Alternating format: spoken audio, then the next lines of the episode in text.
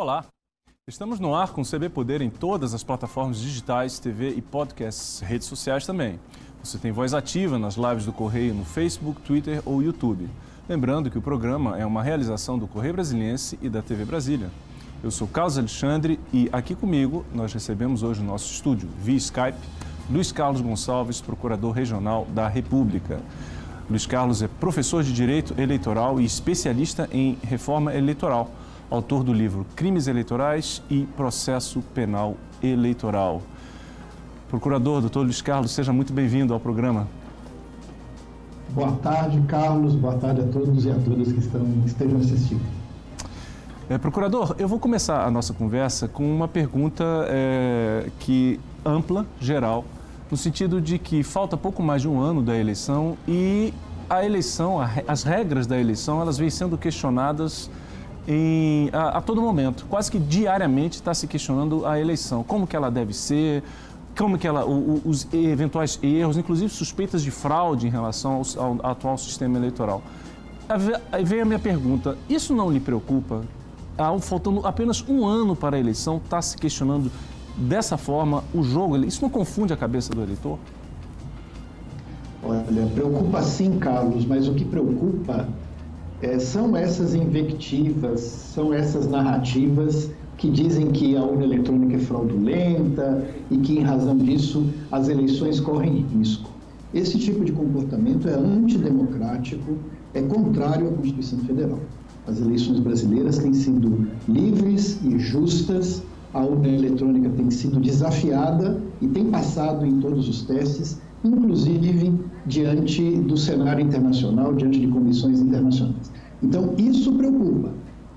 Agora, os anos ímpares normalmente são utilizados para o aperfeiçoamento da legislação eleitoral, para celebrar mudanças. Então, isso não é uma especificidade de 2021. Foi assim também em 2019, 2017, uhum. 2015. Uhum. Então, sempre nos anos ímpares há esse movimento e ele é natural. Agora, veja bem, entende-se que na política fosse normal, é, é, não só no ano eleitoral, no período eleitoral, mas também nos outros, é, é nos outros períodos, de que houvesse, digamos assim, uma disputa eleitoral, no sentido partidária, né? Quer dizer, um, você tem o governo, você tem a oposição fiscalizando o governo e que isso, eventualmente, no ano eleitoral, isso é, chegaria a um ponto em que o eleitor faria o seu juízo de valor e decidiria se aquele governo continua ou, ou não. Agora, o que está chamando muita atenção é essa, essa ideia de que, de que os políticos estão se contrapondo ao sistema. Quer dizer, os políticos estão questionando não os adversários, os eventuais adversários, os divergentes da, das suas convicções políticas, mas aquele, aqueles poderes, porque não se refere apenas ao poder ao qual senhor pertence, como o Ministério Público, mas também a Justiça Eleitoral, propriamente dita. Quer dizer, questiona-se o sistema, a regra do jogo. Isso não é ruim para a democracia brasileira? Olha, é, esses episódios que nós temos experimentado vão entrar para a história pitoresca do mundo. Porque normalmente quem questiona o sistema eleitoral é quem perde. E no Brasil nós estamos vendo quem ganhou as eleições, né, para os mais diversos cargos, questionando o sistema que permitiu que eles ganhassem e exercessem o mandato. Então, isso realmente causa estranheza, isso realmente é difícil de explicar. Uhum. Agora, iniciativas que o Congresso tem tomado, como rediscussão do sistema eleitoral, mesmo esse projeto que está em tramitação, né, de elaboração de um novo código eleitoral, isso é normal na democracia, isso é próprio da democracia, é, isso realmente não causa nenhuma surpresa. O que se trata é de zelar para que essas reformas realmente aprimorem o sistema e não é, andemos para trás em relação a algumas conquistas que já houve.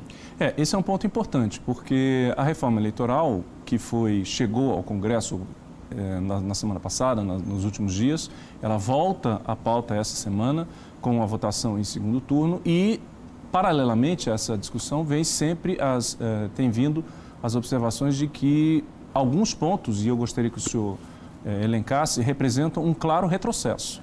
Né? Um dos pontos mencionados, muito, teve muito polêmico na semana passada, foi voto impresso, mas existem outras questões que preocupam também. O voto distritão, é, a questão da, do, do, da participação de minorias também. Quer dizer, como é que o senhor está avaliando essa discussão no Congresso esta semana?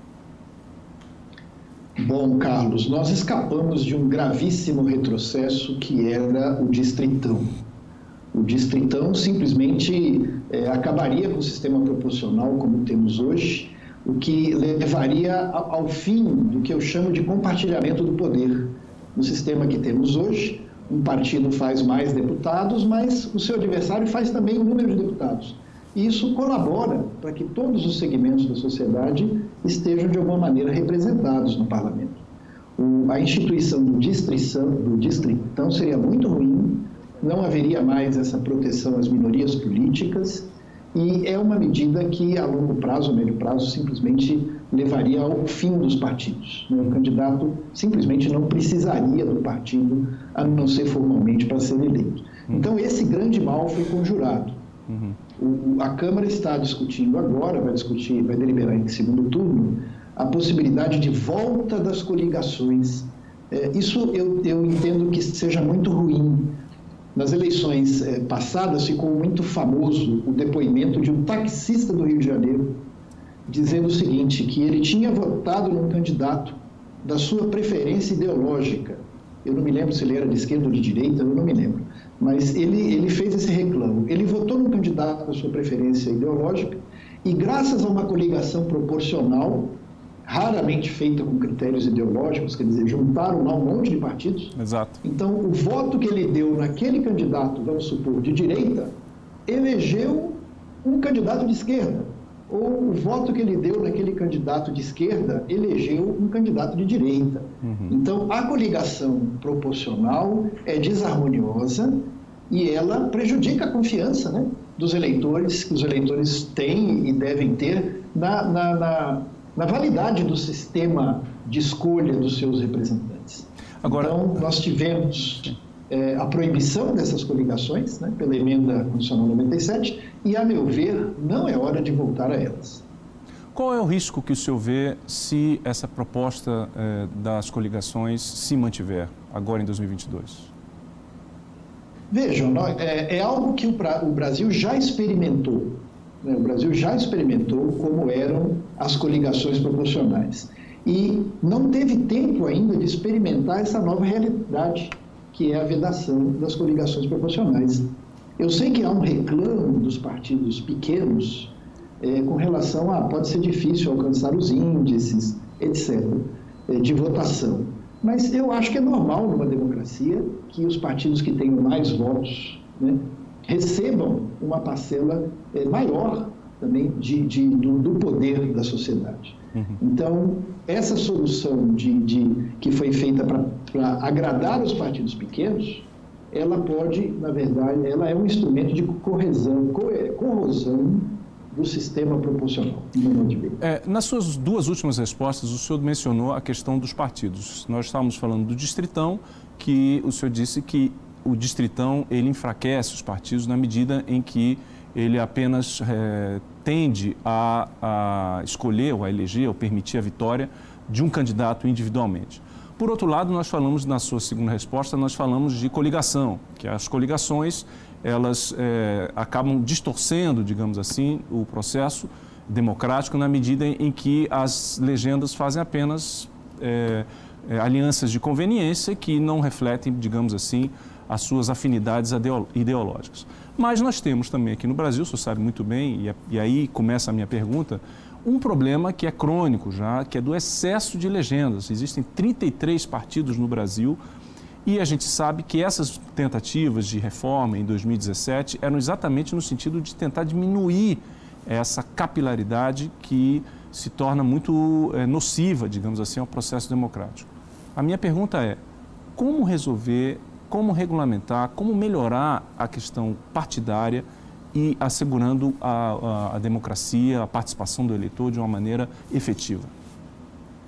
Excelente, Carlos. Na verdade, isso que você aponta é também apontado pelos estudiosos como, como grande problema da representação partidária que nós temos no Brasil, que é a chamada fragmentariedade.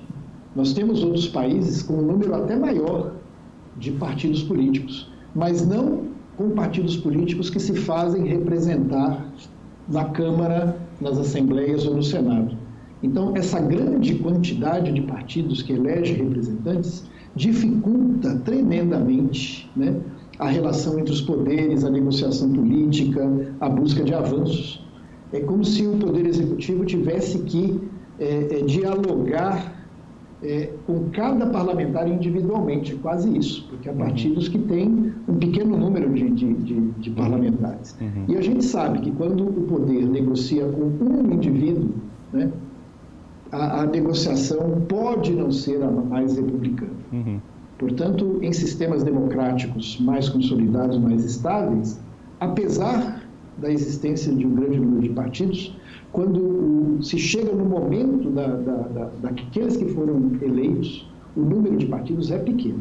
Uhum. E o Brasil disputa com a Itália a condição de país que tem maior fragmentação partidária, maior, maior número de partidos uhum. representados nas casas legislativas. Quer dizer, veja bem, então é, o número de partidos, essa fragmentação partidária, ela tem, de certa forma, um vínculo com a qualidade da democracia, né? No sentido de que o excesso de partidos dificulta é, a, a, negociação, a transição, a, a, participação do eleitor e também a, a, negociação entre partidos. Eu queria voltar um pouquinho sobre a questão da reforma eleitoral, doutor Luiz, é, porque um dos pontos também que, vem, que faz parte desse pacote, dessa discussão, diz respeito a crimes eleitorais no sentido de que de limitar, digamos assim, de uma certa forma, o papel da justiça, o poder de ação da justiça e também, digamos assim, abrandar alguns crimes, como por exemplo, Caixa 2. Como é que o senhor avalia esse movimento? Olha, Carlos, é, na verdade está em tramitação um projeto de novo Código Eleitoral. É, esse projeto atende uma necessidade real o Código Eleitoral que temos é de 1965, ele está muito defasado. Em vários trechos ele atrita com a Constituição. Depois da Constituição nós tivemos uma, uma, o surgimento de leis eleitorais esparsas. Então tem uma lei para inelegibilidade, uma lei para partido político, uma lei geral das eleições. Então esse conjunto é desarmonioso e a vinda de um novo código é, é bem fazeja. Esse novo código vai, ele trata né, de crimes eleitorais e de processo penal eleitoral. Mas aqui eu quero trazer uma informação que eu acho relevante, Carlos, para você e para todos e todas que estiverem assistindo. O, o Tribunal Superior Eleitoral eh, nomeou um grupo de estudos né, para fazer o que ele chamou de sistematização de normas eleitorais. E eu tive a honra de, de relatar um desses grupos, justamente o grupo dos crimes eleitorais e do processo penal eleitoral. E a gente identificou na legislação atual um grande número de crimes desnecessários, é, insignificantes e com penas insignificantes. Então, o projeto, a meu ver, andou bem, ele reduz o número de crimes e, e ele, inclusive, redimensiona as penas. Né? Ele, ele torna as, algumas penas muito mais severas a propósito. Quais por exemplo, os... por, incrível, por incrível que pareça, Carlos, hoje o uso de serviços públicos em prol de um candidato tem a pena de seis meses. É crime de menor potencial ofensivo. Exato. Né? O projeto eleva essa sanção para quatro anos. Uhum. E, e, o projeto traz. É, hoje nós não temos o crime de caixa 2 no Brasil. Hoje a gente usa uma espécie de arremedo, a gente usa o crime de falsidade ideológica, uhum. que é inapropriado para isso. Uhum. O projeto traz uma, uma, proposta de criminalização do caixa 2 que le, traz as penas até seis anos, né, com possibilidade de aumento se o recurso vier de fonte ilícita, vier de crime. Uhum. Então, nesse particular, é, o meu, a minha opinião é de que o, o projeto andou muito bem, o projeto vai bem. Mas essa é a iniciativa, digamos assim, do Tribunal Superior Eleitoral e, evidentemente, da, da, das autoridades que estão ligadas a, a, isso. Mas existe também um movimento dentro do Congresso como uma forma de, é, digamos assim, deixar afrouxar, digamos assim, as, as sanções ou as, as barreiras que são necessárias para evitar o crime do Caixa 2. O senhor sabe também que na, na é, digamos assim, na cabeça do eleitor brasileiro, ninguém tem existe muita desconfiança em relação ao processo eleitoral. Depois de Caixa 2, eu nem me refiro ao voto eletrônico mas eu me refiro a outras questões como financiamento de campanha, fundo eleitoral. Quer dizer, como é que o senhor acha então que essa discussão do reforma do Código Eleitoral e outras iniciativas vão conseguir tirar essa desconfiança do eleitor? É, infelizmente, Carlos, é, eu acabei de elogiar o projeto do novo código, mas agora eu preciso criticá-lo. É, o projeto do novo código diminui a transparência dos gastos partidários. Então, diminui o, o espaço que a Justiça Eleitoral tem para verificar como os partidos usaram o recurso público. E note que o recurso público nas campanhas é cada vez maior. Né? Então, o projeto, nesse particular, vai muito mal.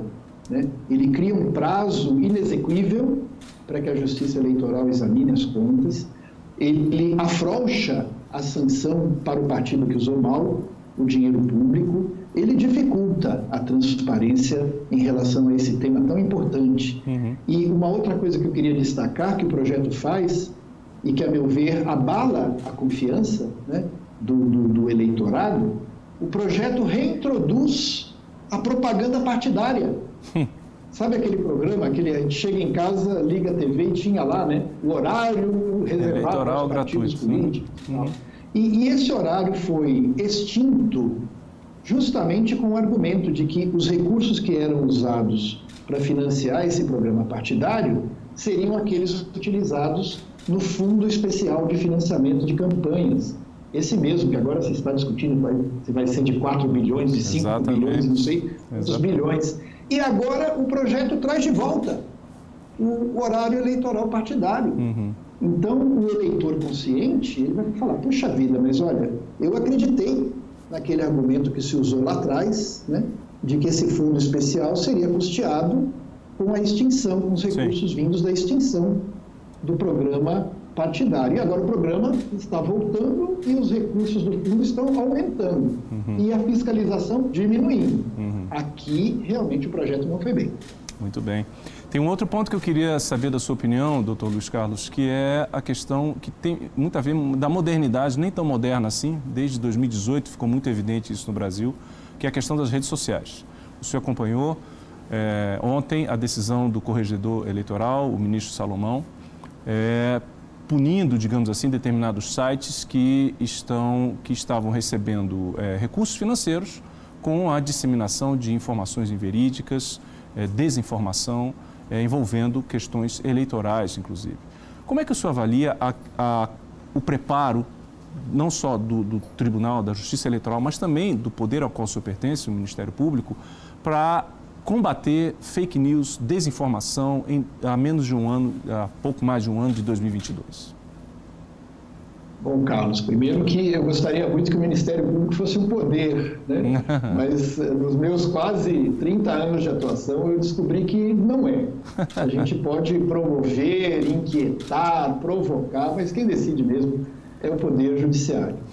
Agora, essa questão do, das, das notícias falsas, da disseminação de mentiras, do discurso de ódio, do discurso de preconceito né? Preconceito contra as mulheres, preconceito contra os negros, preconceito contra a comunidade LGBT e mais, preconceito contra indígenas, preconceito contra quilombolas. Isso é um grande risco para a democracia. Na verdade, nós precisamos pensar numa sociedade inclusiva. Critico também, nesse particular, o projeto de código, porque ele não avançou em relação à igualdade política das mulheres, da, da comunidade LGBTI+, dos índios, dos quilombolas, etc. Mas a divulgação de notícias falsas realmente é um grave perigo, né? E há uma previsão, quer dizer, essa medida tomada ontem pelo Corregedor Nacional vai no sentido correto, porque há um financiamento dessas práticas antidemocráticas, há um financiamento desse discurso de ódio, e, no particular, também aqui o projeto de novo Código Eleitoral vai bem, porque ele prevê especificamente um dispositivo contrário a, a essa disseminação de, de, de, discursos de ódio. Muito Na bem. verdade, é, a democracia precisa se defender. Muito bem. Doutor Luiz Carlos, eu vou pedir ao senhor licença para a gente ter um pequeno intervalo e, na volta, a gente volta a falar sobre essa, essa questão do dispositivo que o senhor mencionou aqui, que envolve o, o Código de Reforma Eleitoral, fake news Vamos falar de outras questões também, representatividade de mulheres e negros. Me dá um tempinho que a gente volta já já.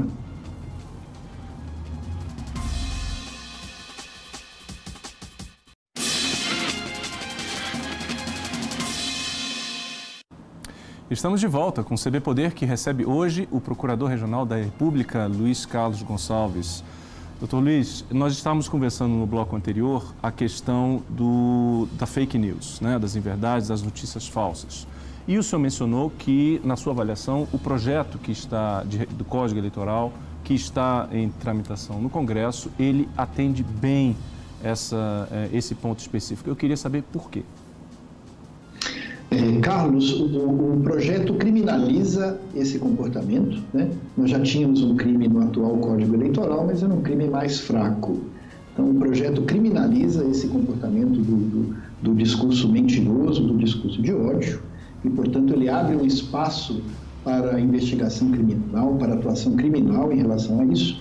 E também o projeto prevê uma sanção civil, uma multa para candidatos, partidos, coligações ou e respectivos apoiadores, e, na verdade, para todos os usuários na internet que promoverem ou divulgarem mentiras, discurso de ódios, manipulação, é, é, enfim, que, que, que, tragam esse conteúdo repulsivo, né?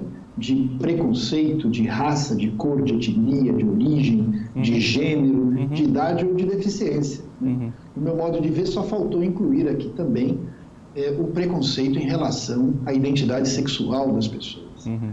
Mas em relação à raça, cor, etnia, origem, gênero, idade ou deficiência, o projeto prevê tanto medidas criminais quanto medidas cíveis, e ele foi bem nesse sentido.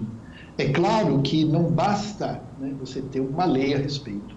Na verdade, as instituições devem agir e devem promover a dignidade e a igualdade de todas as pessoas, especialmente nas eleições. É, esse é um ponto que eu queria tocar é, antes, que é o seguinte: o senhor mencionou que o, o, o código, do jeito que como está sendo preparado e discutido, ele, ele vai bem nesse, nesse sentido, porque ele criminaliza de uma forma bastante é, satisfatória é, abusos, como o senhor mencionou, questões de preconceito, é, é, discriminação e outros delitos. Eu tenho uma curiosidade, eu acho que muita gente pergunta também, que é no, no, seguinte sentido, é, mas fica, as eleições afinal não começaram ainda. Por que está se falando isso? E eu queria saber se esses pontos que estão sendo tratados, eles, a partir de qual momento eles começam a valer? Quando que o crime eleitoral acontece? Ele pode ser tipificado a qualquer momento, o candidato ou, o, agente público pode ser punido a qualquer momento ou somente ano que vem, digamos assim, quando começa o período eleitoral. Perfeitamente, Carlos. É, no, como nós estamos tratando de uma disciplina eleitoral, de um código eleitoral, né, o espectro, a abrangência dos comportamentos que ele descreve se refere mesmo às eleições. E, portanto, após o momento de, de convenção partidária, após o momento de registro dos candidatos. Entretanto, alguns comportamentos ilícitos no âmbito eleitoral podem ocorrer a qualquer tempo. E é, por exemplo, a situação do abuso de poder, condutas abusivas, o uso de recursos públicos em prol de candidaturas presentes ou futuras, tudo isso não tem tempo certo para ocorrer. Então, por exemplo, esse é um ano não eleitoral, mas se houver a prática de condutas abusivas, elas poderão ser objeto de responsabilização, ainda que a responsabilização propriamente dita aguarde esse momento tipicamente eleitoral. Esse exemplo, isso que o senhor está mencionando tem a ver, por exemplo, com o, o digamos assim, o embrólio que está envolvendo a live do presidente da República, que, que que participou de uma, de uma, de uma transmissão, protagonizou uma transmissão, com acusações aos ministros, com é, é, ataques ao sistema eleitoral, utilizando uma, uma, um aparelho público, no sentido da TV Brasil. É nesse sentido que o senhor está se referindo, que pode se aplicar independentemente de ser período eleitoral ou não?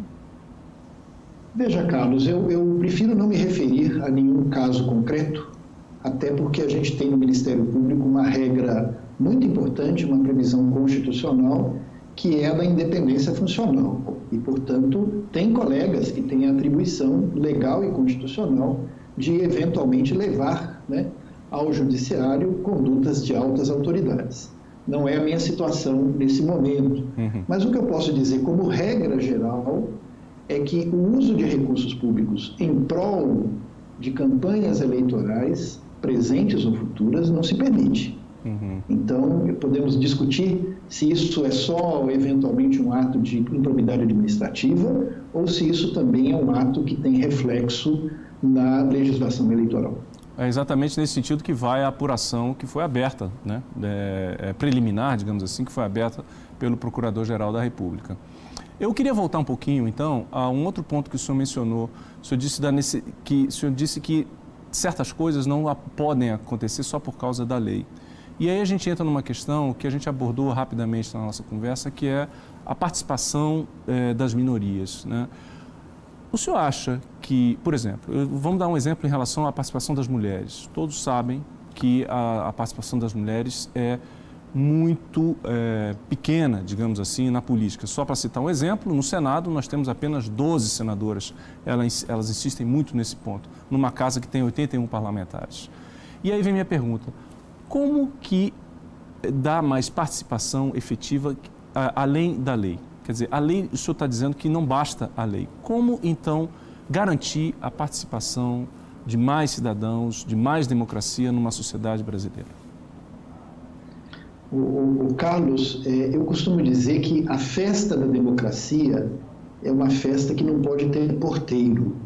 É uma festa no qual todos os segmentos da sociedade são bem-vindos e todos os segmentos da sociedade têm o direito de se apresentar, de se apresentar aos eleitores, de disputar a preferência deles. Eu costumo brincar que o sistema político brasileiro, se nós olharmos, se nós fotografarmos o sistema político brasileiro, vai parecer que ele é talhado para homens né, de meia idade, eh, de boa situação financeira, heterossexuais e, se possível, de cabelo a caju. E, portanto, se a pessoa não tiver um desses predicados, quer dizer, ah, não, não é homem, é mulher, ah, não, não é heterossexual, é da comunidade LGBTQI+, ah, é negro, é indígena, é quilombola, parece que a gente coloca um monte de porteiros e não deixa essas pessoas entrarem na democracia. Isso é muito ruim, isso é, é, é, de se lamentar que numa sociedade plural como a brasileira, na qual inclusive há mais mulheres do que homens, mais negros na também. qual há, há, há, mais negros né, do que brancos, né? enfim, é, é, de se lamentar que numa sociedade como a brasileira a gente não tenha conseguido ainda graus de participação e representação de todos os segmentos. E, e eu ouvia agora né, uma notícia é, sobre a tomada de poder lá do Talibã no Afeganistão, e eles estão preocupados porque o, o espaço das mulheres vai ser drasticamente reduzido. E um índice que saiu na notícia me chamou a atenção, falando, olha, eh, nos últimos anos as mulheres ocuparam um quarto do parlamento afegano. 25% do parlamento do Afeganistão Veja que situação. é composto por mulheres e no Brasil nós não conseguimos chegar ainda a esse índice. Uhum. Então é de se lamentar. Na verdade, eu acho que essa é uma questão urgente da democracia. A democracia não pode ser excludente. E é uma das críticas que eu tenho feito. Né? Esse projeto de novo Código Eleitoral ele tem sido bem conduzido. Né? Lá pela deputada Margarete Coelho, está fazendo um bom trabalho, está ouvindo as pessoas, mas eu tenho ponderado é que o código, essa oportunidade, é uma oportunidade de ouro para a inclusão eleitoral, para a diversidade eleitoral. Como é então, é que... as normas que estão nesse projeto são tímidas, são muito, muito poucas. É, eu queria saber disso. E, no, especificamente, o que, onde o senhor acha que há uma falha, onde está se deixando de, de, de trabalhar pela inclusão e o que poderia ser feito para aumentar essa inclusão, aumentar essa participação? Bom, Carlos, eu, eu, começo com uma constatação que é a seguinte: a comunidade LGBTQI não é, não é lembrada em nenhum momento do projeto.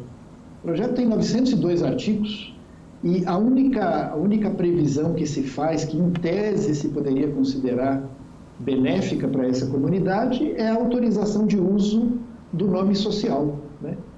Fora isso, é totalmente ignorado no projeto. Uhum. É, o projeto ele, ele trata de algumas questões que já vinham sendo, já eram objeto de lei, já eram objeto de decisões judiciais, como por exemplo a cota né, de 30% para as mulheres nas candidaturas proporcionais. Mas ele não avança em relação, por exemplo, aos recursos, ao financiamento. Exato. Né?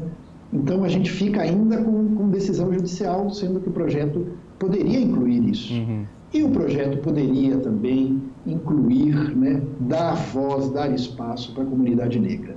É, infelizmente, a comunidade negra só é lembrada quando do, da propaganda partidária, essa propaganda que eu acho que não deveria voltar jamais, uhum. aí dizem, ó, é, nessa propaganda um, um, pedaço deve ser utilizado para incentivar a, os índios, a comunidade negra a participar, as pessoas, enfim. Então, o projeto nesse particular, eu conto que o Congresso Nacional vai ter sabedoria de, de ampliar esses uhum. espaços, mas no projeto atual eles são muito tímidos. É verdade. É, e é curioso como é, isso independe da lei, da, da, da forma como a lei está sendo discutida, mas incomoda muito, e acho que é esse o sentimento que o senhor está passando aqui na entrevista, incomoda muito quando a gente vê uma propaganda eleitoral dizendo, olha, nós valorizamos as mulheres, nós valorizamos os negros, como se fossem determinadas categorias né, que se devesse é, incluir no sistema, quando na verdade não existe essa questão de categorias, todos fazem parte de um, todos fazem parte de um único só, de um único, de uma única sociedade. Era nesse sentido que eu acho que não só as leis, mas talvez a sociedade brasileira devesse pensar, refletir e se manifestar no, no, no, na, na urna. Eu queria também perguntar, então, ao senhor é, procurador, o seguinte: é, dentro dessa discussão acalorada que está havendo na, na, na, sobre a reforma eleitoral, sobre as mudanças na eleição, há inclusive pontos extremos dizendo que, com ameaças a eleições, na semana passada nós tivemos uma cena que preocupou muito, causou uma reação muito forte na, na, na classe política, que foi o desfile de blindados aqui em Brasília, na Praça do, do, dos Três Poderes. E essa ameaça certa, em certo momento velada ou em outro momento mais explícita de que não haverá eleição em 2022, que não haveria eleição em 2022, que a eleição de 2022 está comprometida. Eu queria saber o seguinte, é, procurador, a eleição, a, a, isso, a democracia brasileira corre risco em 2022, a eleição está garantida, o senhor, isso não lhe preocupa? Como é que o senhor está vendo isso? Bom, Carlos, é, preocupa sim, né? preocupa sim, e eu tenho notado que há essa preocupação é, é, de, de, parte de, de várias autoridades responsáveis da República, dos mais diversos poderes, dos mais diversos escalões. A democracia é uma cláusula inegociável da Constituição. Não é algo que você possa vender a um certo preço, é, abdicar a um certo preço com a democracia não se negocia, a democracia se cumpre. Mas eu me fio muito na palavra, a meu ver, muito sensata, muito certeira, do presidente do Tribunal Superior Eleitoral, o ministro Luiz Roberto Barroso, que numa das suas falas ele disse claramente o seguinte: as eleições de 2022 acontecerão. Né? E eu tenho certeza que elas acontecerão, e eu tenho certeza que a sociedade brasileira está mobilizada e vai se mobilizar para assegurar esse bem tão precioso que a gente conseguiu, que é a democracia. A minha geração, Carlos, foi a geração das diretas já. A gente foi para a rua pedir eleição para presidente, a gente queria ter o direito de escolher, né? Às vezes a gente escolhe bem, às vezes a gente escolhe mal, mas a gente quer o direito de a escolher. Gente, a gente precisa preservar. E a gente conseguiu isso na Constituição de 88.